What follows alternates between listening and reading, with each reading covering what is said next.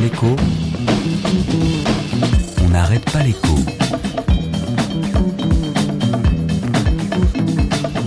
Alexandra Ben Saïd. Ouf, ça va un peu trop vite pour moi. Il y a un paquet de trucs qui vont trop vite pour vous.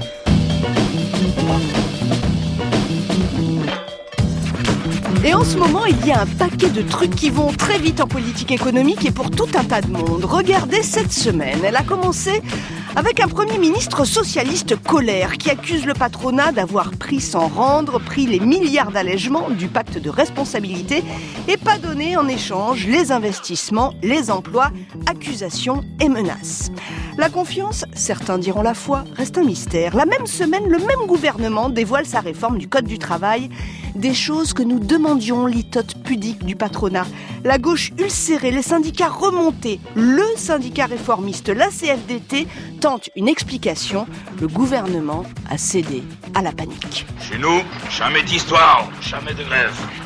Les syndicats, prenez pas. Quand un chauffeur veut un congé ou de l'augmentation, il vient me trouver, je l'écoute et je le vire.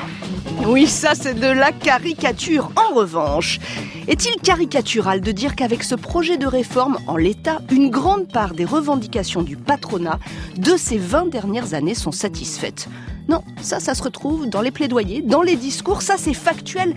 Et nous ne saurons que plus tard si la libéralisation du Code du travail a un impact. En tous les cas, comme le dit la ministre, cette réforme est un changement de philosophie important. Eh bien le changement, le changement, c'est maintenant.